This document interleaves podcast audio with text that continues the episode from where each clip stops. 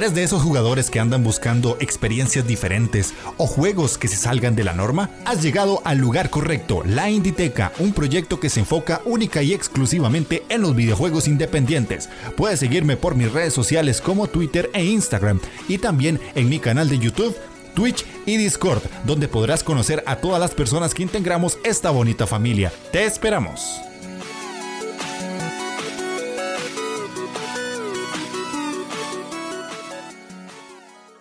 Bienvenidos a la Inditeca, el podcast dedicado exclusivamente a los videojuegos independientes. Yo soy Jeff de Astora y el día de hoy estamos en un programa más, en un podcast aquí en Twitch con un invitadazo que tengo aquí a mi derecha, Iván de Pixel Sonoro. Que cuando yo escuché su programa dije, hey, tengo que hablar con él, tengo que traérmelo para acá porque el contenido que hace me encanta.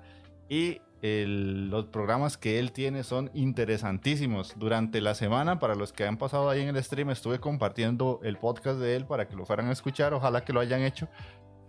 Habla específicamente de música en los videojuegos y por eso está aquí, por eso el título del podcast del día de hoy. Vamos a hablar un poquito de todo lo que es la música dentro del videojuego, cómo se desenvuelve, cómo es que debería estarse analizando también. Iván tiene una posición súper interesante con respecto a eso. Y además vamos a hablar de muchas otras cosas con respecto a ese tema en específico, porque es en lo que él se especializa. Así que bienvenido a la Inditeca. Muchísimas gracias por aceptar la invitación. ¿Cómo estás? Bueno, muchísimas gracias a ti, Jeff, por invitarme, porque me hace una ilusión de la leche. Y ahora que además tenemos la tecnología apropiada para que no tenga que irme hasta Costa Rica para grabar los podcasts, eh, buenas, buenas noches, buenos días allí, que ahora no sé, serán como la una de la tarde, las dos, no sé qué hora tienen. Las dos de la tarde. Eh, bueno, pues como os ha contado Jeff, soy Iván García, soy el, presentador, el director de un, podcast dedicado a música de videojuegos que, se llama Pixel Sonoro, que bueno, eh, se creó este año, es de reciente creación, ya tengo algunos programas, no es que sea ahí muy experto, pero bueno, mm, creo que me has presentado tú muy bien, que me dedico pues a hablar de, música de videojuegos, quizá no en el término más... Em, técnico, no me hablo del apartado musical, sino del apartado tecnológico, porque yo mm, no soy programador, tampoco, sea, no, programador, no soy creador de música de videojuegos, soy musicólogo principalmente, y entonces hablo más de lo que es el aspecto musical, aunque últimamente ya nos estamos metiendo en otros terrenos que tienen que ver con tecnicismos de chips de sonido, histórico, etcétera, etcétera, que bueno, uno va descubriendo también eh, investigando sobre el tema en libros y en corrientes nuevas de estudio como la ludomusicología, que, que, pertenece también a, la rama de la musicología. sí, para que escuchen, las palabras que usa él a veces este, son, muy ajenas al, vocabulario del gamer, pongámoslo así de alguna manera, pero yo creo que son comprensibles, ¿verdad? básicamente, eso es lo que haces vos en tu podcast.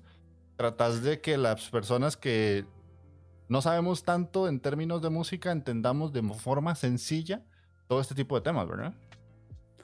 Eh, a ver, es que hay cosas que es muy difícil hablar de ellas para mí eh, cuando hago los podcasts. Nunca he eludido hacerlo de forma técnica. Eh, los que hayan escuchado algunos episodios, no hace falta que hayas escuchado muchos, no puedo hablar de cosas muy técnicas porque no es tan visual. O sea, por ejemplo, no, no puedo hablar de análisis musical eh, tanto como podrían hacerse en canales de YouTube, que para eso ya están dedicados y son, están especializados, como 8-Bit Music Theory, que, que, yo lo recomiendo muchísimo, está en inglés, o, incluso Jaime Altozano, que es famosísimo y tiene muchísimos vídeos eh, que, que, que va recorriendo casi acorde por acorde algunas cosas y te cuenta esas historias. Yo no puedo lo he intentado hacer y también lo he intentado acercar un poco a los oyentes simplemente para que yo creo que con la magia de la radio, que es todo como muy auditivo, pues también la gente pueda tener esa perspectiva. Por ejemplo, cosas sencillas, en plan, qué es lo que suena a Zelda, eh, qué escalas de Japón se utilizan en X juego, o, ¿sabes? E, esas cosas, es lo que te quiero decir. Algo que sea un poquito técnico, que sea eh, digerible también para el oyente, porque si no es que sería un coñazo increíble. Yo es que lo admito, te lo estaba diciendo a ti of the record, que digo, hay veces que me escucho algún programa y digo, Buah, esto tiene que ser infumable para que, para que lo tenga que estar escuchando. Hay veces que me ha pasado a posteriori que ya he subido el programa y he dicho, hostia, mierda. Y, bueno, pero yo creo que la respuesta de la gente ha sido buena porque también hay una parte histórica. Intento meter efectos de sonido, capturas de los audios, algo que lo haga más digerible. Y, lo que ha sido muy importante, Jeff, que no te lo he dicho hablando contigo fuera de la grabación, es el apoyo de otros podcasts. De una comunidad que está en Twitter, que es maravillosa y que enseguida te invitan a ir o te comparten tus programas o lo que sea. Y eso de verdad que es, es muy importante para la difusión musical. Que yo creo que ya es hora de mm, están saliendo cada vez más gente que habla de música en profundidad, no solo quedándose en el, en el concepto más banal, ¿no? Que es, que es como superficial, no banal, sino superficial, que es hablar de la música simplemente como algo que, bueno, pues que está ahí, pero que a lo mejor no es tan importante como, como son, por ejemplo, apartado visual o técnico. Que yo lo entiendo, ¿eh? Yo lo entiendo, pero es así. Sí, sí, de hecho, voy a hacer una pequeña lectura de, la gente que nos llegó a comentar. Intellect Gaming, gracias por estar aquí y, hola, ¿cómo están? Eh, J Hyper, me imagino que se lee así. Que también, nada, también es un, es un amigo también. Ah, ok, ok, bueno, amigo, entonces, eh, bienvenido. Tenemos también al señor Gamelur. ¿Cómo estás, Gamelur? Otro chico que Bueno, bueno, bueno, bueno, bueno, bueno. Os recomiendo... Os recomiendo a todos el podcast que tiene Gamelur con el abogado, ah. que se llama, sí, que se llama Reflejando el juego y que es algo parecido a Pixel Sonoro también, es otro punto de vista porque eh, no está dedicado a la música, pero que vais a aprender mucho. Y además son programas como de entre media hora y 45 minutos, mm, súper digeribles y vais a aprender un montón de curiosidades sobre, sobre el background y, mm, de todos los juegos, la mayoría. O sea, hay siempre hay una historia que cuenta el juego que está detrás de, la propia del resultado y yo creo que es un, es un podcast que, merece mucho la pena. Sí, sí, sí. Ahí Gamelur eh, siempre lo he dicho y lo seguiré diciendo, es como mi hermano perdido en otro país. somos, como, como dos gotas de agua, pero eh, de otros lugares. Em, y sí, ahí, mejor hashtag ad nunca te pudieron haber hecho, Gamelur. Ahí les copié el link del canal de Spotify para que vayan al podcast de Pixel Sonoro por si quieren escucharlo después de que nosotros terminemos. Eh, Capsiel, bienvenido. Sir Rabel, bienvenido. Y pues entonces vamos a iniciar con el programa. Tenemos una, una escaleta que vamos a ir cumpliendo. Y básicamente la primera pregunta que creo que te voy a hacer yo y te ha hecho mucha gente tal vez o te la irán a hacer mucho. ¿De dónde surge Pixel Sonoro, verdad? ¿Cuál es tu motivación para crear un podcast de este estilo, más allá de lo que ya dijiste? Porque es algo que se sale mucho. O sea, yo conozco de la orquesta, del beat a la orquesta, que son similares, pero creo que cada uno agarra por su lado. No, porque Anwar es, es un maestro absoluto. Para mí es un referente. Bueno, para los oyentes, la gente que lo esté viendo, Anwar Sánchez es el conductor de Del Beat a la Orquesta, que será. Yo creo que no me equivoco, no me pillo los dedos y digo que es el programa, por lo menos en habla hispana, sobre música de videojuegos más longevo de todos. Y Anwar Sánchez es un tío que ha vivido en Japón, que es académico, que es compositor, es arreglista, es una pasada. El formato de su programa es eh, más eh, radiofónico, en plan que él cuenta una pequeña historia, pone música y yo creo que, aunque sea Pixel Sonoro, aunque sea un programa de música, yo rajo mucho y música se escucha poca. Las, las cosas como son. Porque tengo que contar la historia que está detrás de la música. Para mí, Del Vita a la Orquesta es un auténtico referente. ¿Cuáles fueron mis motivaciones? Pues mira, a mí siempre me ha gustado la radio, muchísimo. Y yo nunca me había acercado al mundo del podcasting prácticamente hasta hace muy poco, un año y medio. Escuchaba algunos programas, Mm, poquito y de videojuegos muy poco, de hecho. Y lo típico, además, lo típico que te arrojan, Vandal, radio. Em, empecé escuchando Sin pelos en los beats, que son unos amigos que son así como muy gamberros y tal, y me hacía gracia. Pero yo era mucho más, pues, como de aquí de Milenio o La Escóbula de la Brújula. Escuchaba mucho Sofá Sonoro con Alfonso Cardenal. Y de hecho, mi nombre Pixel Sonoro viene viene de ese, es como un tributo a ese programa, Sofá Sonoro, que a mí me encanta, que es, además es como, Pixel Sonoro es como una contradicción, ¿no? Hay como una parte de visual que es el pixel y el sonoro es como, bueno, pero el audio siempre ha ido muy ligado al, al vídeo, ¿no? Es, es, una parte innegociable, aunque a veces no se aprecie tanto. Y yo me fijé que, bueno, había muchos, había canales de YouTube y otros programas anglosajones que lo trataban un poco más en profundidad, pero nada que se dedicase a contar historia, a analizar un poco el el, audio, como se haría en cualquier vídeo de YouTube. Y digo, oye, pues puedo eh, crear un programa de una factura narrativa que, que, bueno, pueda contar la historia de cada videojuego y, contar la historia también de su música y por qué suena así y por qué a nosotros nos gusta o nos sugiere esto o nos sugiere el otro, porque ahí en ese momento sí que me sentí con, con, la preparación para hacerlo, porque yo he estado en música toda la vida, pero hasta que no he terminado la carrera de musicología, no he tenido otra perspectiva de muchas cosas, no me había atrevido a dar el paso y tampoco soy un experto en música de videojuegos. La gente, claro, de verdad, te lo digo, Jeff, o sea, la gente, claro, escucha los programas y es cierto que quedan con un resultado tan técnico que la gente se piensa que yo me lo sé todo de música de videojuegos. Y es, es cierto, y es al contrario. O sea, es todo lo contrario. Estoy descubriendo muchísimas cosas porque estoy investigando ahora. O sea, he sido jugador toda la vida. Creo que además soy un jugador que disfruta de los videojuegos por su apartado artístico, sobre todo. Por ejemplo, no me gustan los competitivos. Mis colegas lo saben que están conectados. No me gustan los competitivos, no me gustan eh, este tipo de cosas. O sea, me gusta más disfrutar de los juegos con, por su apartado artístico y eso incluye a la música. Y ha sido así toda la vida. Y sigo jugando a juegos de hace 20 años porque simplemente me gusta su apartado artístico o lo que sea. Pero no soy un experto, no me conozco todo, todo, todo lo contrario. O sea, es una cosa que lo único que aprovechando más o menos lo que he ido aprendiendo estos años, lo voy aplicando, o sea, por ejemplo, en, todo lo que he aprendido en terreno académico, lo aplico a la investigación y lo intento contar en el podcast. Eso sí. Más lo que yo ya traigo de toda la vida, claro, que llevo toda la vida jugando. Eso desde luego, pero siendo honestos, de verdad, que me pasa mucho que me pregunta, oye, esta banda sonora, ¿qué opinas de ella? Y yo como, no la escuché en mi vida, ¿sabes? O sea, es como, a lo mejor no jugué a este juego que es de hace 25 años, ¿sabes?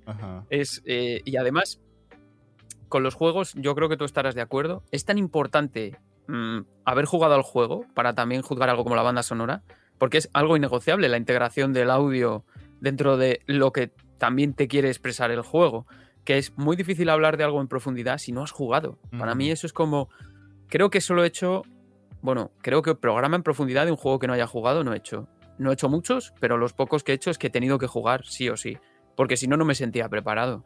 Y bueno, oye, córtame de verdad que me enrollo mucho. No, tranquilo, tranquilo. Sos el invitado y por lo tanto las preguntas van para que te desahogues. Pero sí, vieras que eso a mí me pasó cuando empecé la Inditeca porque yo, yo decía, ah, yo juego mucho indie. Sí, pero es que una cosa es saber mucho y otra cosa ya es meterse en el mundillo de lo que uno quiere como ir buscando porque obviamente eso es como una rama. Empezás en la puntita y cuando te vas dando cuenta hay muchos caminos que no tenías en mente en su momento y vas conociendo gente también y esa gente te lleva a otros caminos y te enseña otras cosas que claro. uno no espera porque es interesante cómo lo que te gusta, crees que te gusta tanto, que hasta que conoces a otra persona que tiene una, pasión similar, te das cuenta que hay gente más allá como vos que también te puede aportar muchas cosas. Y yo siento que es lo más bonito de empezar un podcast, un canal de Twitch o lo que sea, porque, ah, bueno, ahí está Gamelur. O sea, Gamelur y yo nos conocimos por indies y básicamente nos hablamos ahora todos los días y yo le descubro un juego, él me descubre uno a mí y vamos así como... Pa, pa, pa, sí. Y con el caso tuyo, lo que he aprendido es a apreciar la música del videojuego de otra manera. Porque vos le das, como te decía antes de, empezar, un enfoque que yo no había escuchado antes, como me pasa con Eneco. O sea, son enfoques distintos que cuando uno se sienta a escucharlos hablar, es como, yo eso nunca lo había pensado. Esto nunca lo había interiorizado de que tal vez es cuando dijiste lo de la música de Chun-Li. O sea, a mí nunca me hubiera pasado por la cabeza ese dato.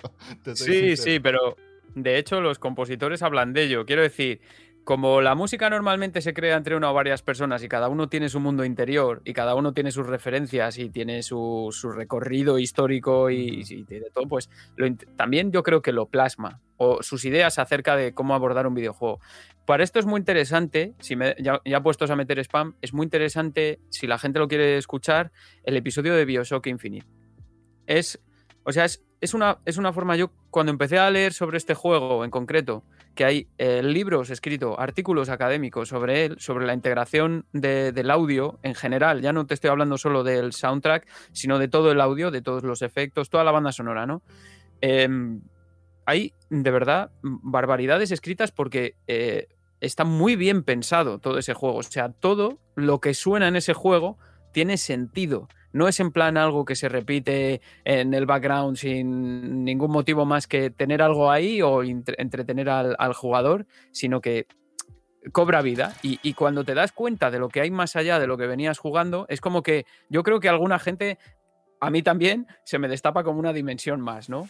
Que dices, hostia, pues a lo mejor estos sonidos aparecen aquí porque lo que quiere reflejar el, el, compositor, en este caso Gary Seaman, es como la incertidumbre cuántica y lo plasma de forma musical. todos los que hayan jugado a Bioshock Infinite, por ejemplo, sabrán de qué estoy hablando, aunque la trama es muy compleja, ¿no? Y, claro, cuando muestras eso, yo incluso cuando lo leo digo, ¡Hola! Claro, porque no lo has pensado antes, pero está ahí y hay veces que inconscientemente, por tu tradición musical occidental, porque llevas toda la vida escuchando esas cosas, dices de repente, ¡ay va! ¿Sabes? Y, dices, estaba ahí todo el tiempo, pero yo no lo veía. Y da igual que seas, que no sepas de música, o sea, de lo que es teóricamente, porque te vas a dar cuenta porque tienes oídos. Y eres, eres un oyente que, que está acostumbrado a ciertos tipos de, música. Igual que yo siempre digo que la música no es un lenguaje universal. ¿Sabes lo que te quiero decir? Es, es un tópico. ¿La música es un lenguaje universal? No, ni de coña, tío. O sea, si yo te pongo música tradicional japonesa de verdad, no la que sale en los videojuegos, no vas a entender el sentido emocional que hay ahí porque está en otra tradición totalmente diferente. Me acuerdo de ese programa hecho. Claro, eh, eh, lo, lanzamos además recientemente, el de Okami. Y yo lo dices, vale, es que Okami, eh, vale, sí tiene, em, tiene un componente de música tradicional japonesa, pero no es música tradicional japonesa en sentido estricto, porque está condicionada a un, oyente, a un oyente que ya está occidentalizado.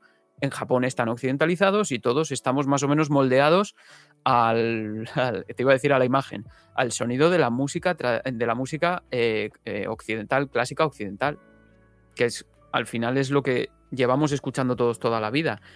Eh, es raro decir, ¿no? Pero hay veces que si estás escuchando algo, sabes cuál es el siguiente acorde que va a venir. Porque son tantas veces que se ha, oído ya, es algo que ya tienes interiorizado, pero con otras tradiciones no pasa lo mismo, ¿sabes? Intentar expresar eso en un podcast y decir, oye, mira, pues esto está aquí porque esto, pero no te pienses que es así, que es de esa forma. Es básicamente lo que, lo que yo creo que, intento yo, bueno, intentamos, porque a veces también me, ayuda mi pareja, que es la, otra voz de Pixel Sonoro, que también es musicóloga, y en eso estamos. Sí, de hecho es súper interesante ese programa, me acuerdo muy bien porque yo soy muy amante de la música japonesa, no solo la música anime, sino que ya me he tirado para el J-Rock, J-Pop, el mismo, ¿cómo se llama esto? La música de los 80 japonesa, se me olvidó el género, pero escucho demasiada música de Japón, pero es exagerado. Y todo lo que dijeron ustedes en ese programa, yo me quedé como Pucha, sí, tienes razón, porque ya después de eso lo mezclas con el teatro y sí, el, teatro kabuki tiene otro tipo de cosas. Bueno, nos estamos desviando un poco del tema, pero es que ahí, es donde está lo interesante de tu programa y por eso es que me gusta escucharlo, porque todos esos datos, a pesar de que yo soy alguien que consume Japón todos los días, no lo había pensado. Y obviamente si yo escucho música española, pues sí, la puedo entender y la puedo interiorizar, pero si voy a una región específica de España que tiene algo muy tradicional, tal vez eso es algo que a mí ya me haga un poco más de ruido, pero eh, ese era el punto que, que es interesante de cuando explicas algo así, porque das ese dato diferenciador que tal vez no es como el que yo hago en un video de YouTube que digo, ah, me gustó la música en este videojuego porque eh, no sé, me pareció que iba acorde con el gameplay, qué sé yo.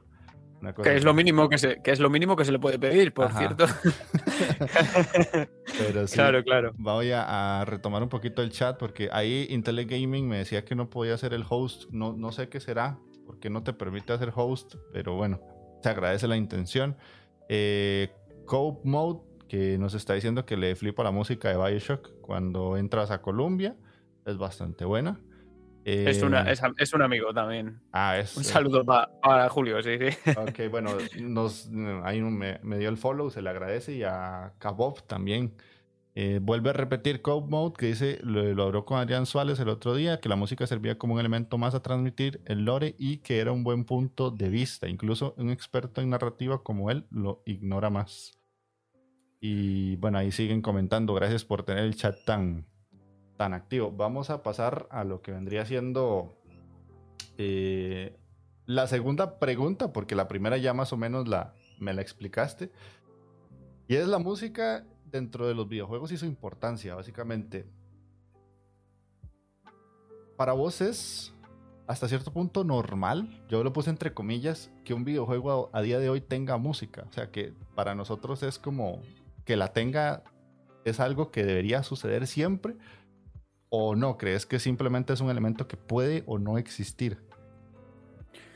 Em, es que a ver, ¿cómo te contesto a esa pregunta? Lo he pensado, de verdad. Hay veces em, el silencio es ese gran incomprendido, yo creo, de la música. El silencio es muy importante, es casi tan importante como la propia música. Yo lo creo así y yo creo que mucha gente también lo cree así.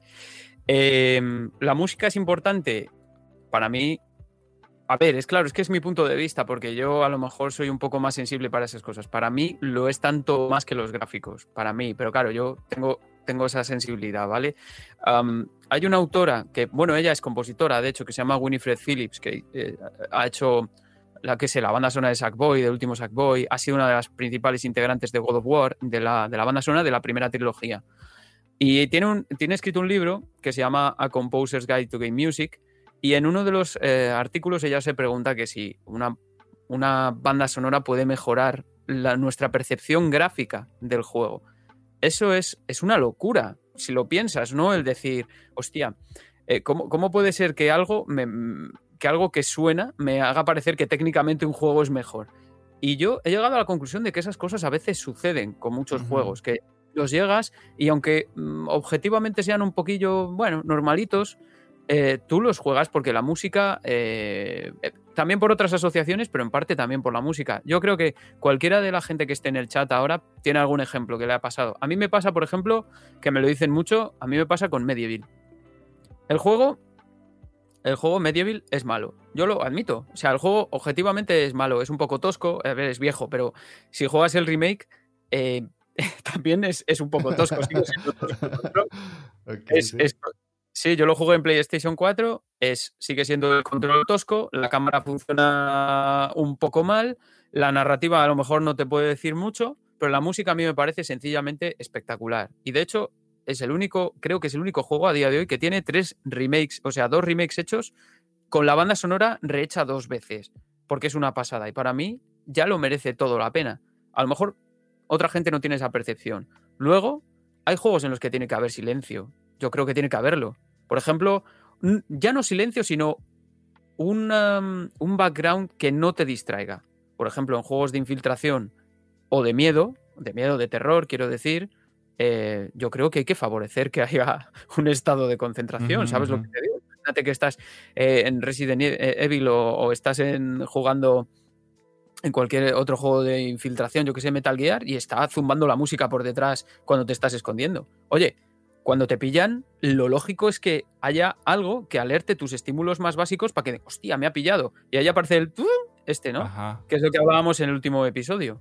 Pero antes de que aparezca ese sonido, que es que te han pillado, tú estás en silencio. O con una música muy ambiental que no te distraiga mucho. Entonces, ¿es necesaria? Sí. Yo creo que nunca, no, lo ha sido siempre. Pero siempre que se ha podido, siempre que los chips de sonido fueron capaces, se ha tenido música. Y por algo es hay veces que se repetía, siempre se repitió mucho, durante los 80 y los 90 había mucho loop, evidentemente, pero por limitaciones tecnológicas, pero cuando además se puede integrar en un gameplay, para mí, ya te digo, es mi opinión, es casi tan importante como el apartado sonoro. Lo que pasa es que, digo gráfico, lo que pasa es que yo también entiendo que suele pasar más desapercibido. Entiendo. Y, creo que los compositores también. De hecho. ¿Sabes? Y están preparados para ello. De hecho, lo puse en la escaleta porque vieras que yo me fijo mucho en eso y lo dijiste, lo del silencio. Para mí hay juegos que a veces uno va con momentos de música muy específicos y los entendés porque te quieren meter en una situación de tensión, eh, apremio, eh, que te sientas más bien como triste o que sin ese, sin ese tono, sin esa música de fondo, tal vez las emociones no se expresan tan bien porque el cuerpo cambia a la hora de que si estás en una situación triste y está en silencio, depende del momento en el que estés mentalmente, a que si te la ponen hasta con una canción, ¿verdad? A veces uno ve videos en YouTube o lo que sea, y si tiene una canción triste y ves a alguien que está ayudando a otra persona, la persona se conmueve y ya se le salen las lágrimas. Entonces, todo eso es importantísimo y yo siento que a día de hoy es algo que es necesario sí o sí. Y en el sector independiente yo he encontrado juegos que tienen bandas sonoras muy buenas, pero me he encontrado muchos otros actualmente que la omiten. Y creo que eso es algo que en el AAA, pues pasa mucho que casi siempre hay sonidos por todo lado, porque hay, hay presupuesto, ¿verdad? Pero en el, sector indie es un poquito más complicado y a veces los mismos programadores tienen que aprender a hacer música.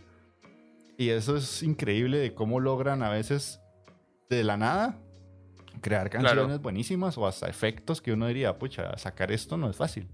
Claro, volvemos. Eh, ahora va en el sector indie, bueno, depende del presupuesto que manejes, pero yo me he dado cuenta de que hemos vuelto un poco a los orígenes, ¿no? A los orígenes en los que eh, había un equipo que diseñaba el juego y tenía que programar también un chip de sonido que era el, el encargado. Ahora no nos hace falta porque ya tenemos memoria de sobra, pero si no tienes presupuesto para contratar a un compositor y tú tienes que manejarte con programas que a mí me parecen complejos, utilizar Pro Tools, eh, comprarte un teclado MIDI, tener, tener una formación y tener también un, gusto para hacerlo, claro, porque esa es otra. Luego hay un proceso ahí que, hay un proceso ya no de composición, hay que, tienes que tener un arreglo bueno, que no solo es componerlo, es un arreglo que suene bien, aunque sea con, instrumentos virtuales y una masterización, a mí me parece un proceso eh, súper complejo. Yo no lo hago a nivel pro, yo solo cacharreo en casa con algunos programas de producción y tal, porque no soy, no soy profesional, no me dedico a ello, pero entiendo que es un sigue siendo. Es mucho más fácil que programar un chip de sonido, para mi gusto. Hay gente que programa, traquea ya para chips de Game Boy o de, o de Super Nintendo, no, de Super Nintendo de, NES o lo que sea, y lo hace de forma natural porque es, ha crecido con ello. Pero a mí hoy en día programar me parece una locura. Y yo me imagino que a ellos les pase lo mismo, pero al contrario. Y claro, te aparecen juegos que a lo mejor tienen un apartado sonoro que no está tan pulido como el de otros, pero bueno, también es comprensible.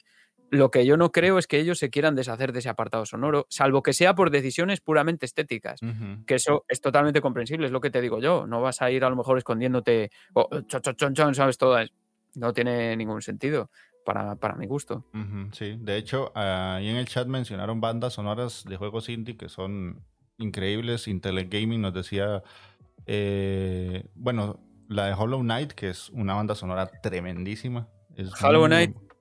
Hollow Knight, a mí me gustaría. Lo he jugado al 40 o 50% porque yo tengo, tengo un problema, ¿vale? Y es que soy manco. yo también, yo también, tranquilo. Yo, yo no, stream, así que es peor. No, no, no. Yo soy, soy manco y encima no tengo paciencia. Entonces, ¿qué pasa? Me pasa una cosa. Hay juegos que su estética me parece brutal y su estética musical me parece mejor todavía. Entonces, ¿qué pasa? Que los quiero jugar, pero me sacan de mis casillas y me ponen de los nervios. Hollow Knight es uno de ellos, Blasphemous es otro y otro es Dark Souls, que son juegos con un apartado musical espectacular, pero no, no te digo porque suene mejor o peor la banda sonora o porque a ti te guste más o menos. Yo he estado leyendo mucho sobre Hollow Knight y viendo vídeos y gente que lo ha analizado y todo eso, y es un juego que está cargado de autorreferencias y de, y de leitmotivs. El leitmotiv, bueno, pues para que no lo entienda, es un concepto que surgió en el siglo XIX con Wagner principalmente, y es esto que vemos en las películas, que un motivo hace referencia o a un suceso de ese videojuego o a un personaje. Hollow Knight, igual que otros como Undertale, están cargados, y eso enriquece muchísimo el discurso musical, para mi gusto. ¿Lo puedo disfrutar? Si me lo pongo aparte, sí. Lo que me sucede es que es como en plan, voy a jugar a Blasphemous porque la banda sonora de Carlos Viola es flipante. A mí la de Blasphemous me parece de lo mejor que se ha hecho últimamente por su aproximación estética, que es como una mezcla entre música de Semana Santa, bueno, allí en Costa Rica no sé, pero de Semana Santa española y música orquestal, música un poco así oscura y tal. Vale, guay pero no puedo porque es súper difícil y me saca de mis casillas. Y al final acabo diciendo, vale, lo tengo que analizar por otro lado y es una putada, porque son juegos que además estética, visualmente son también muy bonitos. Pero mira, ya enlazando con la pregunta anterior, yo creo que a los que lo estén escuchando les pasará también. Una buena banda sonora también te anima a seguir adelante en un juego que en principio es un poco exasperante. Y los compositores tienen que saber jugar con eso. También, de, oye, esta parte esta parte va a ser difícil, el juego es difícil. Mira, a ver, apáñatelas. Pero lleva haciéndose desde Mega Man. Mm. Mega Man, que la banda sonora, la primera es de Manami Matsumae, es como. Es una banda sonora brutal. O sea, es. Incluso hoy en día la escuchas con su estética 8 bit y dices, ¡buah! O sea, es una cosa que te engancha y tal. el juego es súper difícil. sí. De hecho, sí. El juego, es una, el juego es una mierda asquerosa, difícil, que dices, joder, tío. Y, y sin embargo, tiene un apartado musical que es- siempre tienes un aliciente para seguir jugando. Lo mismo me pasa con Saber Shadow, que además estuvo el compositor en Pixel Sonoro, Ujú. Pentadrangle. Saber Shadow es un juego, bueno, no es tan difícil como Mega Man, pero es difícil. Es una joya indie, a mí me parece una pasada, pero es difícil. Y tiene un apartado musical que, oye, contribuye a que te sigas dando de cabezazos también un poco contra los niveles. O yo lo veo así, de esa forma. Por eso que te comentaba de que para mí es tan importante el apartado sonoro como el, como el, el visual y el técnico también. Técnico, digo, evidentemente, si el gameplay y el manejo es muy malo, no hay banda sonora que lo salve. Yo creo, tampoco, ¿eh? Ajá. Muy, muy ma- malo, malísimo, ¿eh? También te digo, tiene que ser muy malo. Sí, no, es que tienen que ser un complemento, no, no, porque un juego tenga un gameplay muy regular, por más buena que sea la música cuando estás peleando contra un jefe o lo que sea, dice, el gameplay es malo, es malo, al final el videojuego es gameplay, o sea, obviamente tiene muchos otros elementos, pero lo Eso que es. nos hace estar ahí al frente de la pantalla con el mando es el gameplay, porque si no, eh, pues básicamente es una película, si, si le quitamos el gameplay, no, de- ya deja de ser videojuego. Así sea Ese- un point and click, ¿verdad? O tal vez un juego de, de tomar decisiones. Sigue siendo un gameplay a muy bajo nivel, pero tenemos que interactuar de alguna manera. Sí, desde luego. Y aún así, yo, yo creo que aún así los juegos point and click te pueden resultar incluso también un poco frustrantes, aunque la banda sonora sea magnífica. Sí. Ahora estoy jugando yo a, a Green Fandango, que es un juego que nunca había jugado, Ajá. porque me digo, estuve escuchando la banda sonora y digo, "Buah, es sublime, es una de las mejores que se ha hecho para mi gusto en toda la historia. Pero bueno, es mi, es mi gusto. Eh, de Peter McConnell, que eh, lo jugué a raíz de Psychonauts 2, que escuché la banda sonora, es otro petardazo que a mí me flipa. Y, y Grim Fandango, pues también es un poco es point and click. Ahora el, el remake no, que ya puedes mover al personaje y tal, pero hostia, hay veces que cuando te quedas atascado y todo eso, dices eh, que me ayude, que me ayuden otras cosas que no sea el puro gameplay porque exaspera mucho. Sí. Y nada más ahí para, para retomar un poquito de lo que hablaron en el chat, la música de The Messenger es buenísima. La de Momodora, Cyber Shadow, por ahí decía Erket, que a Erket, eh, en el canal de Pixel Sonoro hay un podcast con el compositor de la banda de Cyber Shadow, por si quieres ir a escucharlo. Muy buen programa. Sí, Eh, y da muchos datos interesantes del juego, de cómo él compuso toda la música con respecto al gameplay y cómo se metió con otros. Bueno, ahí, ahí para que lo escuchen, no voy a hacer mucho spoiler. Eh, después de esto, bueno, ahí eh, Gamelur me te trolea a vos porque dice que Slayer es mejor que Ghost, así que yo en eso no me meto. son diferentes. Son, son- son distintos. Y eh, vamos con una pregunta que te puse a pensar cuando te pasé la escaleta.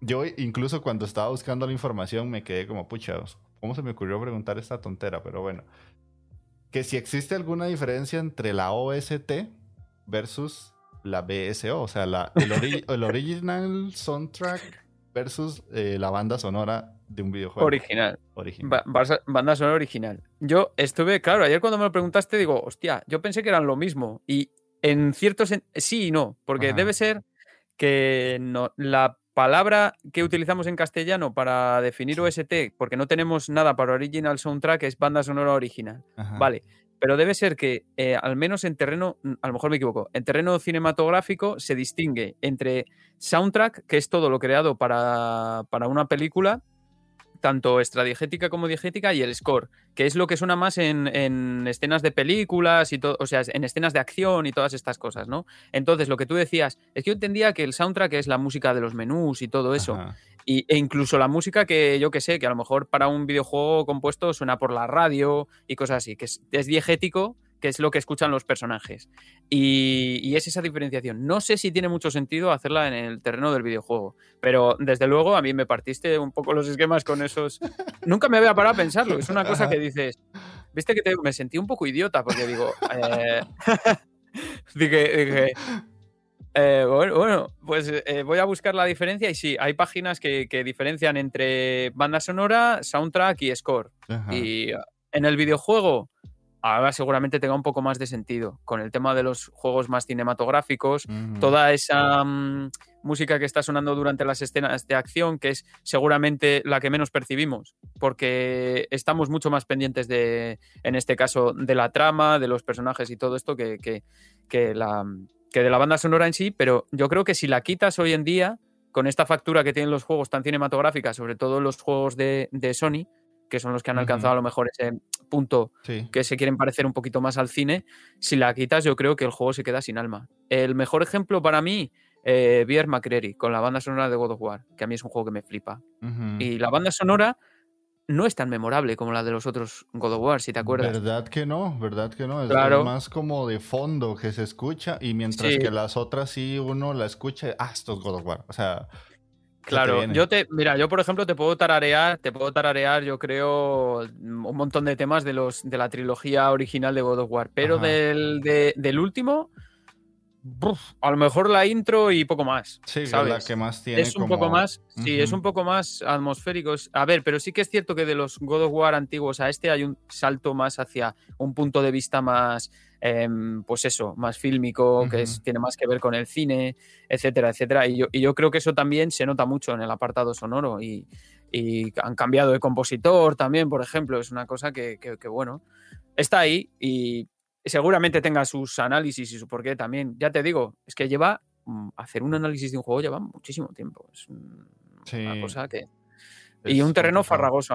A, mí siempre me da mucho miedo. Cada episodio que lanzo, además yo soy una persona insegura por, por naturaleza. Ajá, yo también. y me da mucho, mucho miedo, sí, me da mucho miedo cada vez que tengo que publicar algo porque siempre pienso, seguro que va a venir algún listo que lo sabe todo y seguramente sepa mucho más que yo a decirme que, que, está todo mal, ¿sabes? Y, no, y, te cuento, e, ese listillo ya yo lo tengo en mi comunidad y, es, es, es Seasides, que es un amigo ya de, de mucho tiempo y el tiene una memoria de oro, o sea, todo, de todo se acuerda. Y yo digo algo y me lo corrige.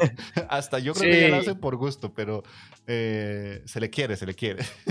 y, yo me pasa al contrario, me olvido de todos los nombres. De hecho, te, dije que, y lo reconozco, que me pasases un poco la escaleta para decir a ver qué voy a hablar, porque así me, me pasa mucho con los nombres japoneses. Cuando tenía que salir un podcast, cuando empecé o algo así, me los tenía que apuntar, por muy famosos que fuesen, porque se me olvidaba todo. y eso sí. Ajá, pero bueno, me, diste una respuesta que era lo que yo traía más o menos también, porque yo busqué la información y sí, o sea, hay como que hacer una diferenciación, pero creo que también habría que buscar alguna manera de obtener una categoría, digámoslo así. Yo, yo soy bibliotecólogo de profesión, para que sepas. Entonces, desde mi perspectiva, como una especie de clasificación, digámoslo así, para la música de videojuego, creo que habría que llamarla de otra manera para que quede un poquito más claro, ¿verdad? Porque incluye muchas cosas. Es que son canciones, menús, claro, De hecho, mm, si te fijas y coges el original soundtrack de cualquier juego, no se diferencia actualmente en nada de una película. Sobre todo cuando los valores de producción son súper altísimos, se contratan a orquestas profesionales o mismamente con, los, con la biblioteca de los sonidos de, cualquier programa de producción. Hoy en día puedes tener un sonido con samples eh, que suenan, pero, o sea, no te digo que cuesta diferenciarlos a veces de la realidad. A veces porque no tienen ese componente más humano de la interpretación y es una, es, una putada, pero es lo que hay. Hay gente, por ejemplo, que dice que la música de videojuegos se quedó en el chiptune que es lo que diferenciaba a la música de videojuegos en sí. Bueno, algunos meten un poco más al MIDI de por medio. El otro día estaba leyendo eh, el, testimonio de uno de los compositores de Metal Gear 2 para el programa el último que hice. Metal Gear 2 eh, Solid Snake, el de MSX, no Metal Gear, eh, no, ¿vale? O sea, el de MSX. Y él decía que, bueno, cuando se dio el salto a Metal Gear Solid, em, el lenguaje era mucho más ya del cine en ese juego. Y de hecho hay un salto considerable. Y yo era lo que quería plasmar en este último episodio. Que a lo mejor es algo de lo que nunca has reparado, pero es cierto que Hideo Kojima intentó hacer un juego mucho más peliculero, eh, salvando las distancias, porque evidentemente era PlayStation 1 y entonces te sorprendía y ahora lo ves y dices, bueno, pues son cuadraditos, ¿no? Lo que ves ahí en la pantalla. que a mí me decía mi madre cuando jugaba al Tekken 3, me decía, joder, pero si parecen de verdad, ¿no? Porque entonces sorprendía, claro, sorprendía mucho, ¿no? Pero si te fijas, esos juegos tienen una banda sonora mucho más melódica, aunque sea un juego que es de infiltración y tal, ¿no? Tiene una banda sonora mucho más melódica, es un sonido que es lo que tú dices, lo escuchas y dices, ¡buah! Es un sintetizador, son. Eh, es música de videojuegos. Hay gente que piensa que el género de la música de videojuegos estrictamente se quedó con la música de los chips. Yo tiendo a pensar que no, que me da igual, que ya es directamente un género que engloba a todo, que es música para un videojuego y que un videojuego tiene una diferencia mm, muy grande con respecto al cine y es la interactividad. El cine no tiene interactividad. El videojuego desde los primeros estadios tuvo que desarrollar herramientas para adaptarse a la interactividad de los jugadores, que es algo que no tiene el cine. En el cine da igual las veces, evidentemente, cuántas veces te pongas una escena, siempre va a sonar lo mismo. Y en el juego hay que tener en cuenta que puede haber en cualquier momento un cambio. Bien porque pasas otra fase, te han matado, interactúas con el ambiente, no sé. Y desde, desde mediados de los 90 ya se, hicieron herramientas como iMuse, por ejemplo, que, lo hicieron LucasArts, o MusicX, que lo tenía Nintendo 64, que Nintendo 64, pues bueno, es una consola que em, se quedó un poco atrasada con respecto a sus competidoras, pero que en el terreno musical tuvo herramientas para poder em, eh, fundir la música, ¿no? Que es lo que pasa en The Legend of Zelda Ocarina of Time, que eh, es ese fade out que haces, por ejemplo, cuando pasas de una fase a otra, o, que, por ejemplo, vas en, el, en, la llanura de Irule y aparecen unos enemigos y de repente la música cambia, pasan cuatro compases y cambia y se hace como más eh, tensión, ¿no? Le mete más tensión, disonancias, etcétera, etcétera. Eso, por ejemplo, en PlayStation era muy difícil de hacer, porque no tenían esa herramienta.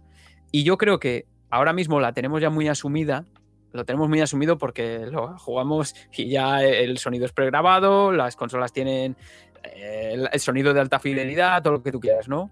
Y ya lo tienes asumido. Pero es algo con lo que la industria del videojuego ha tenido que lidiar siempre y que nunca a lo mejor hemos tenido tan presente, sobre todo los que rondamos, yo tengo 30 años, me imagino que la gente que tenga 40 y algo, que tuvo que lidiar conscientemente con las primeras épocas de la música de videojuegos, nota mucho ahora a lo mejor ya no porque se acostumbró, pero que, pero que ha, sido consciente de ese cambio.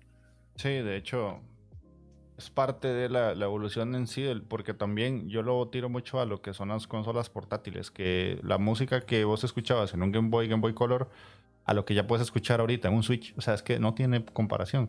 Son cosas totalmente diferentes a pesar de ser portátiles, ¿verdad? Y, así las mismas consolas han evolucionado. Y si ya te vas al PC, es otro mundo también, porque el PC tenía unos chips que no tenían las consolas. Bueno. Sí, sí, sí. Es, algo, es algo muy complicado. Yo sigo leyendo sobre eso prácticamente todas las semanas, porque me siento como a veces muy desprotegido si alguien viene y sabe muchísimo de eso, de verdad, ¿no? A la hora de transmitirlo. me, por ejemplo, tengo dos programas dedicados al inicio de la música de los videojuegos y luego al, chip de SNK, el, Yamaha, el chip sintetizador de, SNK, que era el 2610, de las recreativas más potentes de SNK, y con mucha cautela, de verdad, con mucha cautela, porque hay detalles muy técnicos, eh, hay gente que sabe muchísimo, pero claro, cada chip es diferente, ofrecía unas ya no es como cuando se empezó a uniformizar todo con la llegada del MIDI y luego con DirectX de Windows, que luego todos los MIDI sonaban igual y tal y cual. Es que, claro, hay unos años en los que las mayores diferencias no eran en los gráficos. Que te parece que no, pero como tú lees una revista y dices, ah, mira, la imagen de Nintendo Entertainment System contra la de, yo qué sé, eh, Commodore 64 y etcétera, etcétera. y se ven diferencias, pero las mayores diferencias estaban en el audio. Sí. Claro, que es algo que ahora hemos perdido totalmente, porque un juego de PlayStation 5 puedes, ahora que están muy de moda los análisis técnicos, puedes perder contra otros juegos o tal, pero todos suenan igual. o sea, lo que es la música, luego pueden tener diferentes sistemas de sonido o lo que tú quieras y pueden, eh, que creo que es otra de las preguntas que tienes, pueden ofrecer diferentes opciones, pero lo que es la música es de alta calidad y te va a dar igual en una que en otra. Sí, sí, sí. Pero bueno, ahí te, vuelven a felicitar Padre Viciao, que te felicita por el premio de ayer. Para los que no sepan, Iván ganó premio ayer del mejor podcast revelación en los premios de Game Elch. Así que felicidades a Iván. Muchas gracias. Bueno, ayer vosotros, que ha sido para mí hoy. Para vos hoy, sí. Yo, cuando yo me, le, desperté a las 6 de la mañana, yo, ¿qué? ¿Qué? Ah, que ganó Iván.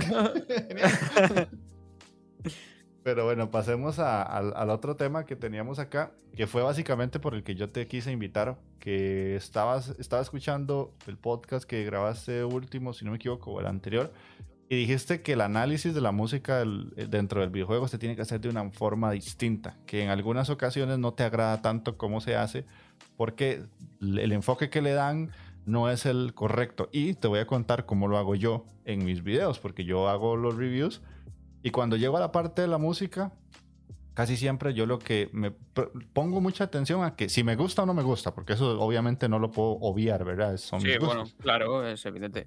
Y además de eso yo digo, bueno, esta parte a veces lo, planteo muy así, no me calzó con lo que estaba pasando en la pantalla, como que no me hizo clic o al revés, me gustó mucho cómo lo adaptaron y a veces hasta le pongo atención al sonido de los golpes, al sonido de los saltos, al sonido de cualquier cosa que haga el personaje.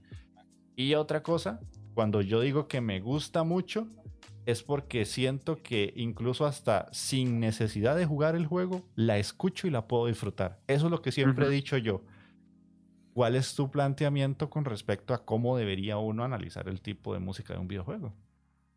Vale, es que, a ver, esto es muy complejo, porque la música, mira, lo acabas de decir tú, es todo, yo creo que todo tiene un componente subjetivo importante, todo en esta vida, eh, cualquier cosa, porque al final nuestras preferencias nos definen también bastante.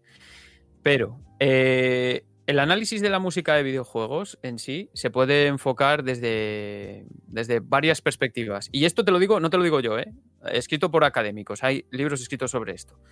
Hay el, el, análisis más técnico que yo creo que se puede hacer en el plano lo que es musical es analizar la estructura y armónicamente decir por qué a mí este juego me, me, está sugiriendo esto. No este juego, esta música. Porque yo, que estoy acostumbrado a unas estructuras y a una utilización de la música en base a em, eh, sonidos que llevo escuchando toda la vida porque forman parte de mi tradición occidental en este caso, eh, ¿por qué este juego a mí me sugiere todo esto? Por, su estructura, por todo esto. Y de ahí ya puedes decir, ah, pues mira, es muy variado, eh, armónicamente, lo que sea, y por esto dices, guau, qué guay, y la escucharías mil veces, ¿no? Vale, eso puede ser, pero evidentemente eso no se puede hacer, porque te llevaría un montón de tiempo y hay veces que ni siquiera sería, ni siquiera sería preciso. otra sería el que dices tú, la integración con el gameplay, que es otra de las fases del, análisis musical en videojuegos. Integración con el gameplay. A mí esta música se integra con lo que yo creo que tiene que ser el gameplay. Eh, hay un problema ahí, y es la yo creo, eh, para, para, mi gusto, la aproximación estética del que ha hecho la música. Que es como, em, por ejemplo, Unmetal. Lo has jugado, ¿no? Vale. Unmetal es un juego que el otro, bueno, el otro día estuve con su compositor. Es un juego que es de infiltración, pero es cómico. es cómico. O sea, es de broma, el juego es de broma y te hace gracia y todo eso. La banda sonora es muy seria. O sea, es, casi una banda sonora que se le podría poner a cualquier Metal Gear, a un, juego que tenga una historia muy seria. Así, así es el tema. Y algunos, claro, se quejaron, me lo decía él, en plan como, es que, claro, como que no les casaba y tal. El juego sigue siendo de infiltración. Y ahí el compositor tiene esa aproximación. yo estoy viéndolo desde el punto de vista del protagonista que se está escondiendo, ¿sabes? Entonces, claro, tendrías que saber cuál es el punto de vista del compositor, con lo cual es muy difícil. La tercera sería el contexto en el que, en el que aparece el juego. Por ejemplo, ahora mismo, si tú te pones la música de Ocarina of Time, no es nada sorprendente. No lo es. O sea, objetivamente no lo es, porque es un MIDI guarro, en fin, o sea, quiero decir, no sorprende a nadie técnicamente, pero en su contexto, con sus herramientas y, haciendo sus referencias, el juego podía ser la bomba. Y de hecho, introducía muchas innovaciones y el discurso musical de Ocarina of Time era la bomba de Ocarina of Time o de otros muchos juegos. ¿Vale? Entonces, fíjate que tres puntos de vista desde lo que lo puedes analizar. Y el cuarto, que yo creo que sería el más correcto a la hora de analizar algo, es lo que es técnicamente la mezcla, que es lo que podemos juzgar objetivamente. Igual que tú puedes juzgar objetivamente el gameplay, decir, hostia, se controla mal, o tiene input lag, o em, la cámara no funciona bien, ¿sabes? Pues igual con la música. Hay veces que nos pasa mucho en muchos juegos que la música tapa las conversaciones, o viceversa, ¿sabes? La mezcla es mucho más criticable. Ahora, tú tienes que criticar algo, yo creo. Vale, eh, a mí me, enseñaron algo de crítica musical y me lo enseñaron en, bueno, en la carrera. También estuve en, Eslovenia, de hecho fui, fui a estudiar de, Erasmus con mucha gente y allí son como muy, son como muy cañeros con esto, ¿no? Y claro, me, pusieron a criticar a, la Orquesta Nacional de Eslovenia, que tocaban la, la Sinfonía Incompleta de Schubert. Y yo era como en plan, pero si esta gente toca de puta madre, ¿qué les voy a, sabes? ¿Qué les voy a criticar yo a esta gente si son la hostia, ¿no?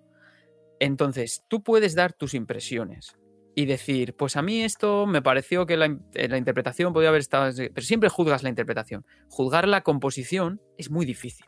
Entonces, como siempre va a ser algo subjetivo tuyo el decir, ah, pues no me enganchó, es mejor decir eso y decir, pues a mí no me pareció tan memorable, si es que era la intención del compositor, que decir, nada, es que esta banda sonora es pasable.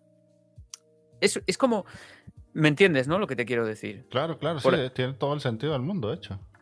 Claro, mira, yo em, te he dado cuatro puntos de vista desde los que puedes analizarlo. Con todo esto, ¿tienes en mente la música de Super Castlevania 4? Sí, sí. A mí no me dice nada. A mí. Ajá. A mí la música de Super Castlevania... Soy muy, muy fan de Castlevania y a mí la música de Super Castlevania 4 es algo que me. que me. que me. En fin. Eh, es algo que siempre me dice la gente, Buah, es que es la hostia, no sé qué. A mí no me dice nada. Me dice mucho más la de Bloodlines, que es el juego que salió en Sega de, de Castlevania en aquella generación, que es de Michiru Yamane ya. Es una, a mí me encanta, es una banda sonora. Pero a mí no me dice nada. Es lo que hay. Revolucionó en, en sus aspectos técnicos, era una banda sonora mucho más realista, porque el chip de Super Nintendo daba muchas más posibilidades en ese sentido que el de Mega Drive. Pero a mí, por ejemplo, no me dice nada. Pero lo digo yo. O sea, no digo. No, lo que no puedo decir es como muchos analistas, que los hay por ahí, como en plan, la banda sonora es pasable. ¿Qué me estás contando, tío? O sea, a lo mejor es pasable para ti, ¿sabes? En, ese sentido, yo creo que hay que dejarlo. Hay que, hay que dejarlo. Claro. Mira, ves, ya me está poniendo ahí este padre viciado, que es, que es, es Daniel Samperio, que, Sí, sí, que es, que que es colaborador de A Link to the Podcast, que para mí es, uno de los mejores podcasts que hay ahora mismo. Eh, técnicamente, para mí el mejor que hay. Es una pasada, es, calidad radiofónica, está a otro nivel. Bueno, pues ya te está poniendo, hostia, la entrada al castillo, no sé qué.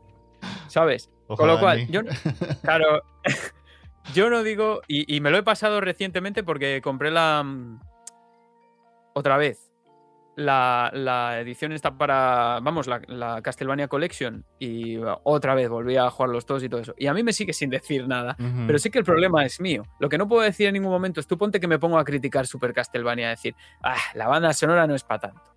Bueno, porque lo diga yo. Claro.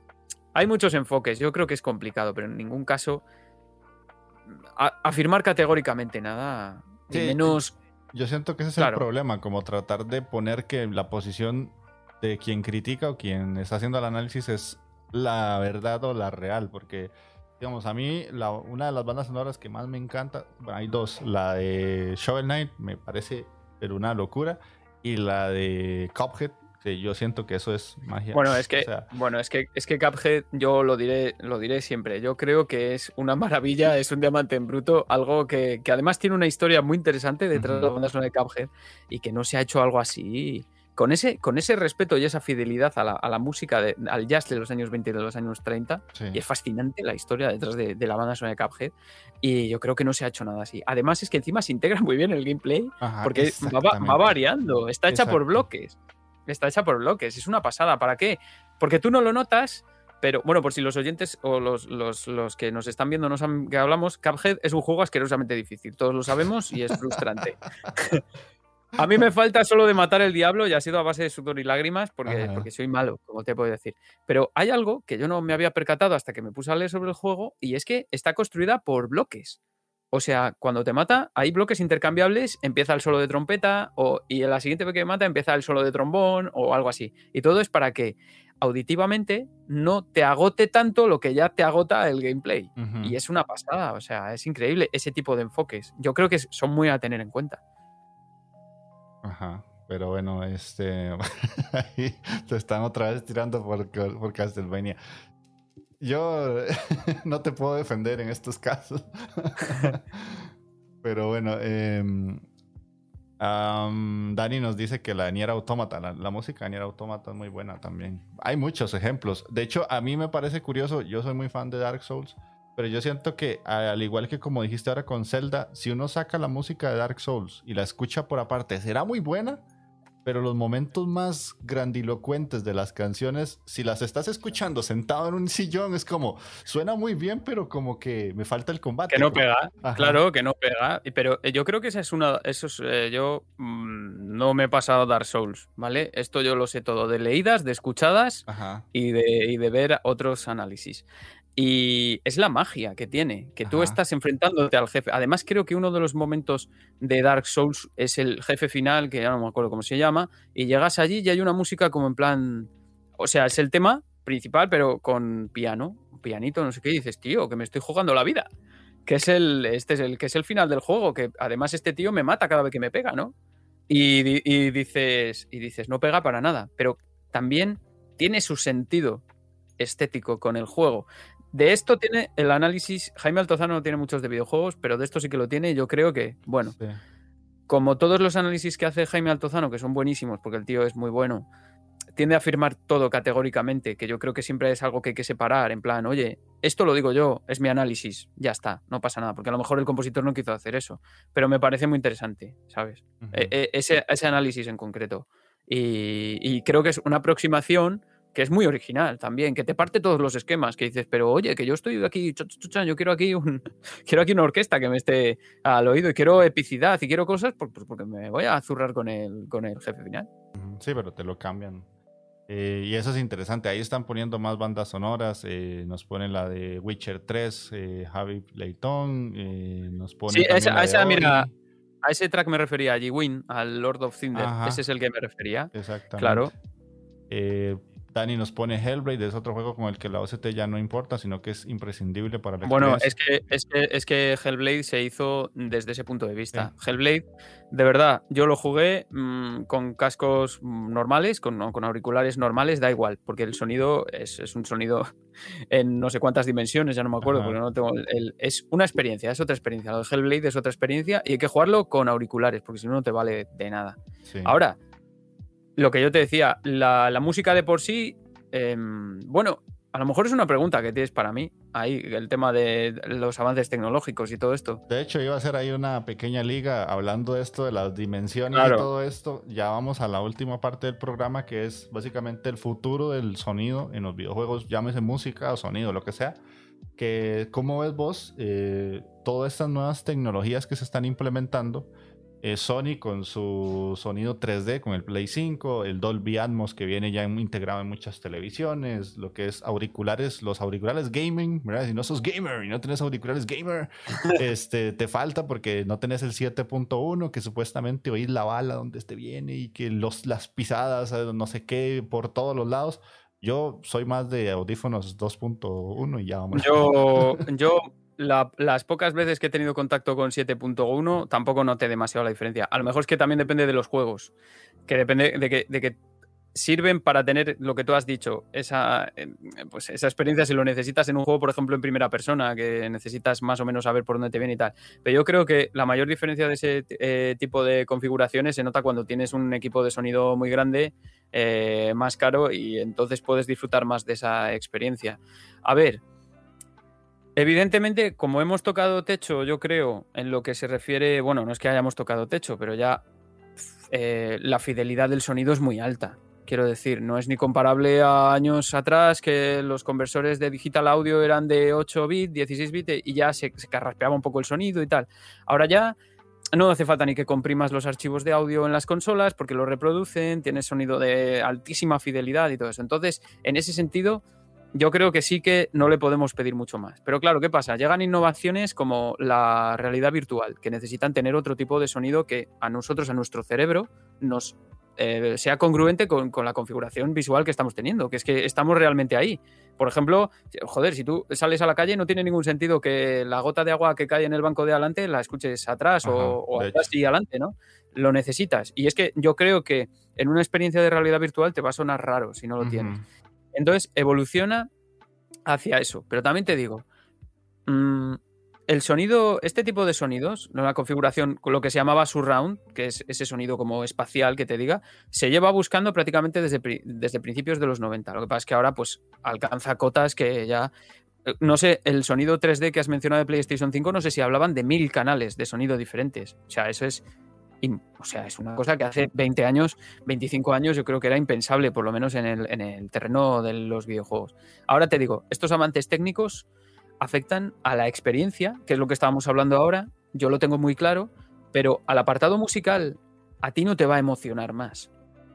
Es, lo, es mi impresión. Quiero decir, cuando tú juzgas la banda sonora y hablo del, del, soundtrack, no de los efectos, diseño de sonido, etcétera, etcétera, que eso puede ser la leche. Pero a mí, por ejemplo, me emociona mucho más la música de fondo que los tiros que suenan o el sonido de los coches. Que hay gente que joder, hay gente que es muy sensible para eso. Yo no. A mí, eh, ahora eh, estoy como loco porque salga el Forza Horizon 5. Y a mí la verdad es que los sonidos de los motores pues tampoco me dicen mucho, porque además soy un negado para el motor y todo eso. Pero sin embargo la selección musical me dice mucho más. Un sonido 7.1 súper nítido y todo eso, a mí realmente de lo que es el discurso musical, que es de lo que yo hablo en Pixel Sonoro, ¿me va a decir más? Yo creo que no. Es así. Igual que, igual que sí que me lo dice más que se pueda meter una orquesta grabada, que, ¿sabes? Y ¿sabes lo que me dice mucho más en cuanto avances? Que la gente en su casa pueda disponer de eh, herramientas que le permitan experimentar con los sonidos, con los timbres. Porque ahora mismo estamos acostumbrados ya a escuchar prácticamente cualquier tipo de sonido y es cada vez más difícil sorprender.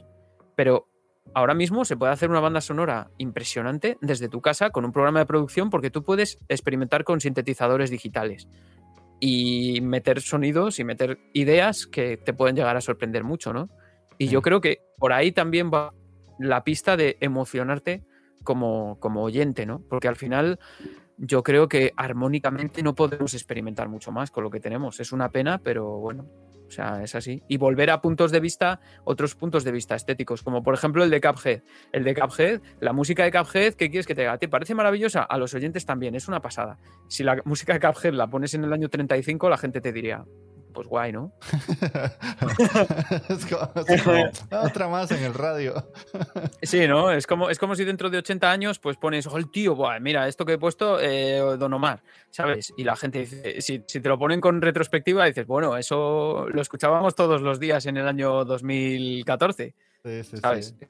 Sí. te voy a contar una, una, pequeña anécdota que, que le pasó a, creo que fue a mi novia, que estábamos en clases de japonés en la universidad y pues ahí nos preguntan que qué música escuchamos, o le habían preguntado a ella, no me acuerdo si era ella o alguien más, creo que sí era ella. Y le decía, ah, bueno, yo escucho tal y tal artista de, de Japón. Y le dijeron, pero es que eso es lo que suena en la radio, ¿no? o sea, no, no estás escuchando nada. Sí, claro, era normalísimo, para nosotros es como, oh, Claro, entonces, bueno, lo normal es que se suelan volver a revisitar otras corrientes o lo que sea, porque cada vez es más difícil sorprender al oyente. Pero sí que es cierto que ahora la gente cuenta con herramientas super pro eh, desde aquí mismo, desde tu escritorio, y eso yo creo que es, impagable, es la leche. Vamos a, vamos a escuchar propuestas increíbles y sobre todo en el terreno de los indies, que, bueno, pues se atreven a experimentar mucho más porque no dependen de presupuestos ni de, ni de tener que vender muchísimo tampoco. De hecho, eso te iba a comentar porque hay un juego que no he jugado te lo recomiendo por si querés eh, buscarlo. No sé si está para consolas o si vos también jugás en PC. Se llama Blind Drive, eh, como el, conductor ciego. Básicamente mm. ese juego no se ve nada, la pantalla está en negro y solo vas a ver unos detallitos a los lados. Te tenés que poner cascos y todo el juego es con audio. Mira, pues por ejemplo, para eso es muy, es muy importante las innovaciones tecnológicas y ahí sí que a lo mejor tener unos cascos 7.1, un sonido y, evidentemente un sistema que los soporte, que es evidentemente eso, pues PlayStation 5, creo, que, creo que Xbox Series X también va a soportar sonido 3D. No sé si es la misma configuración que PlayStation 5, porque ya sabes que en estas cosas también hay mucho de propaganda y etcétera, etcétera. Y marcas y, estilos. es, eso es evidente, pero claro, ahí ya sí que necesitas tener una referencia que te diga, oye, claro, o sea, e, evidentemente para esas experiencias es totalmente necesario, pero ya te digo, como a mí me parece, no me veo con los conocimientos de juzgar todo eso, yo en el podcast lo que intento es hablar del discurso, del discurso musical puramente, no de los efectos, porque no tengo ni idea. Del discurso musical sé poco, pero de los efectos sí que no sé nada. o sea. Ok, buenísimo. Y vamos a ver qué nos queda por acá. Eh, Alofónica, eh, Alofónica es la, es la, banda sonora de, Hellblade, que lo dijo antes Daniel Samperio y lo están hablando ahora también, es eso. Cierto. Que es que, claro, es, una pasada porque, o sea, los que no lo hayan jugado, tiene que ser con auriculares, si no, no vale, de verdad. Si no, es, no pasa de ser un juego peliculero y ya. Es mm, perturbadoramente similar a escuchar voces en la cabeza. es, increíble. Y además desde muchos ángulos se nota bien la distancia a la que se encuentra la voz. Es una cosa increíble. de verdad, es para, es para experimentarlo. Sí, sí, sí. Y ya la última pregunta que te quería hacer era que si crees que los videojuegos llegan a un punto tal en que las bandas sonoras lleguen a ser tan reconocidas que la gente, las personas en general, las escuchemos y digamos, ah, esa canción era de Final Fantasy VII, por decirlo así, y estén en la calle. O sea, que lleguen a ese punto de que ya el, público mainstream, digámoslo así, lo acepte o sea algo que se pueda escuchar en cualquier otro lado. ¿O crees que se va a quedar en su nicho? Mm, bueno, yo es que creo que hay ciertas bandas sonoras que la gente ya reconoce. Quiero decir, eh, sí y no, pero por ejemplo, yo creo que la mayoría del común de los mortales, si se pone la música de Super Mario, sabe cuál es, por ejemplo, porque además golpeó mucho en su época. Con la de Sonic, yo creo que también podría pasar. Con la de Tetris pasa, evidentemente, porque son juegos megaventas, aunque ya sabemos que la canción de Tetris Korobeiniki no es original, es una canción decimonónica, bueno, basada en un poema decimonónico, tradicional rusa. Y, yo creo que hay ejemplos de, de temas que, se reconocen, no entre el mainstream, pero sí muchísima gente las reconoce. Luego, eh, hemos tenido también ejemplos de artistas que se han involucrado muchísimo en el desarrollo, de, en la creación de música de videojuegos. El ejemplo más claro, eh, yo creo que es Michael Jackson que siempre ha sido pues un poco Vox Populi, que participó en la banda sonora de Sonic 3 y Sega se echó un poco para atrás porque salieron un poco, se destaparon algunos escándalos del tema de abuso de menores y tal y cual, pero él era ferviente seguidor de Sega y yo estoy seguro de que parte de la banda sonora de, de, Sonic 3 es de Michael Jackson. Igual con juegos que se hicieron para artistas o artistas que como Trent, eh, Reznor de, de Nine Inch Nails, que es, que es el que hizo la banda sonora del primer Quake, creo, o estuvo muy involucrado en la banda sonora del primer Quake. Eh, no lo sé. Ahora, que lleguen al mainstream. Bueno, en, los Juegos Olímpicos de Japón, ya has visto que se, eh, prácticamente toda la banda sonora de los Juegos Olímpicos de Japón fueron de videojuegos. Lo que pasa es que es cierto que, bueno, ellos lo exportan, porque es un poco también una sella de identidad. Yo creo que será en unos años. Ahora lo empieza a ser porque muchos de los que jugábamos de pequeños ahora ya tenemos independencia económica, vamos a conciertos y, cada vez el juego es más aceptado socialmente, según qué países. Aquí en España, por ejemplo, cada vez más gente, pero sigue estando un poco demonizado. En el futuro, yo creo que sí, perfectamente. Y los, y los sonidos de los videojuegos, igual que ahora se utilizan muchísimos sintetizadores que emulan, bueno, que son de, de ondas de pulso, ondas cuadradas, que son las chiptune, en música popular también eh, ha venido también de esa corriente, de la música chiptune que viene de los juegos. O sea, quiero decir, sí, perfectamente, yo creo que sí. Sí, de hecho, esa pregunta te la puse porque hay, ya se fue a Erket, que era el que nos acompañó desde el puro inicio. Él es muy fanático de la música que genera la gente de LOL. Porque hay un grupo que hicieron, como es un grupo entre comillas virtual, y él se apasionó mucho por cuando sacaron un disco hace poco y yo, yo no sabía nada pero es como que está dentro del universo de LOL. Y si la buscas, es algo que para cuando sale, mucha gente lo busca y, ya es como una banda sonora más, como un grupo. O sea, es que es un grupo virtual, pero que, proviene del LOL. Es que claro, cuando hay, hay muchísimas millones de personas que juegan a eso y lo tienen en la cabeza, quiero decir. Entonces, eh, seguramente, a ver, puede que no. Es que, a ver, a ver, es que claro, el mainstream es algo que es muy artificial también. Ajá porque hay intereses detrás. O sea, yo el último año me he dedicado, he hecho un, hecho un máster de industria musical que no me ha gustado mucho. Bueno, eso, son otros temas. Pero yo me he dado cuenta de que, de que la industria es un ser que vela por sus intereses y que hay músicas que interesan y artistas que interesan. Por ejemplo, em, yo qué sé, un artista mainstream, el que más te agarra ahora mismo, Bad Bunny, mm, tendrá más oyentes que oyentes que lo hayan oído que la música del LOL que la juegan no sé cuántos millones de personas. A lo mejor No, te digo que vayan a la par, porque evidentemente está muy globalizado eso, pero hay muchas millones de personas que saben que música es la del LOL o la del WoW. Sí. Lo que pasa es que a lo mejor luego no es una música que vayan allí a bailar a las discotecas, ¿sabes lo que te digo? fijo, eso fijo. claro, pero, pero, pero evidentemente yo creo que hay una base, hay una base y somos ahora mismo, no tengo el dato de cuántos millones de personas seremos que jugamos regularmente a videojuegos, pero... Pero es mucho. Eh, em, pero sí que tengo el dato de que la industria del videojuego es mucho más potente que la de la música y la del cine juntos. Que es algo que no pasaba hace años. Hace años, de hecho ahora, ¿quién paga por salir en dónde? ¿Dónde se dan los conciertos? A mí, por ejemplo, un concierto en Fortnite me parece una soberana estupidez, pero hay gente que lo vive de esa forma y que, lo, y que lo, yo, jamás pagaría por ver un concierto en, en, Fortnite, por mucho que el artista me salga con colorinchis y salga todo explosivo y no sé qué, no sé cuál. No, tío, a mí me gusta estar en directo, pero yo entiendo que haya gente que ha cambiado su forma de escuchar y lo haga en esos entornos, por ejemplo, ¿no? Pero es porque a los artistas les interesa ese medio. Antes no interesaba porque era como en plan, va a los videojuegos, ¿no?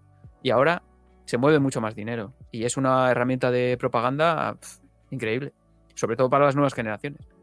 Sí, sí, yo siento que el enfoque es para los que vienen empujando de atrás, los que ya estamos, yo también tengo 31, entonces ya tenemos como ciertas costumbres que se nos van a... A ti con esa camiseta, con esa camiseta que llevas, lo más seguro es que te guste como a mí, que tengas un melenudo delante que te esté dando con la melena en la cara, que, eso es lo bueno, melena sudada, además sudada de cerveza, que es lo, el olor de los, de los festivales de metal, pero bueno.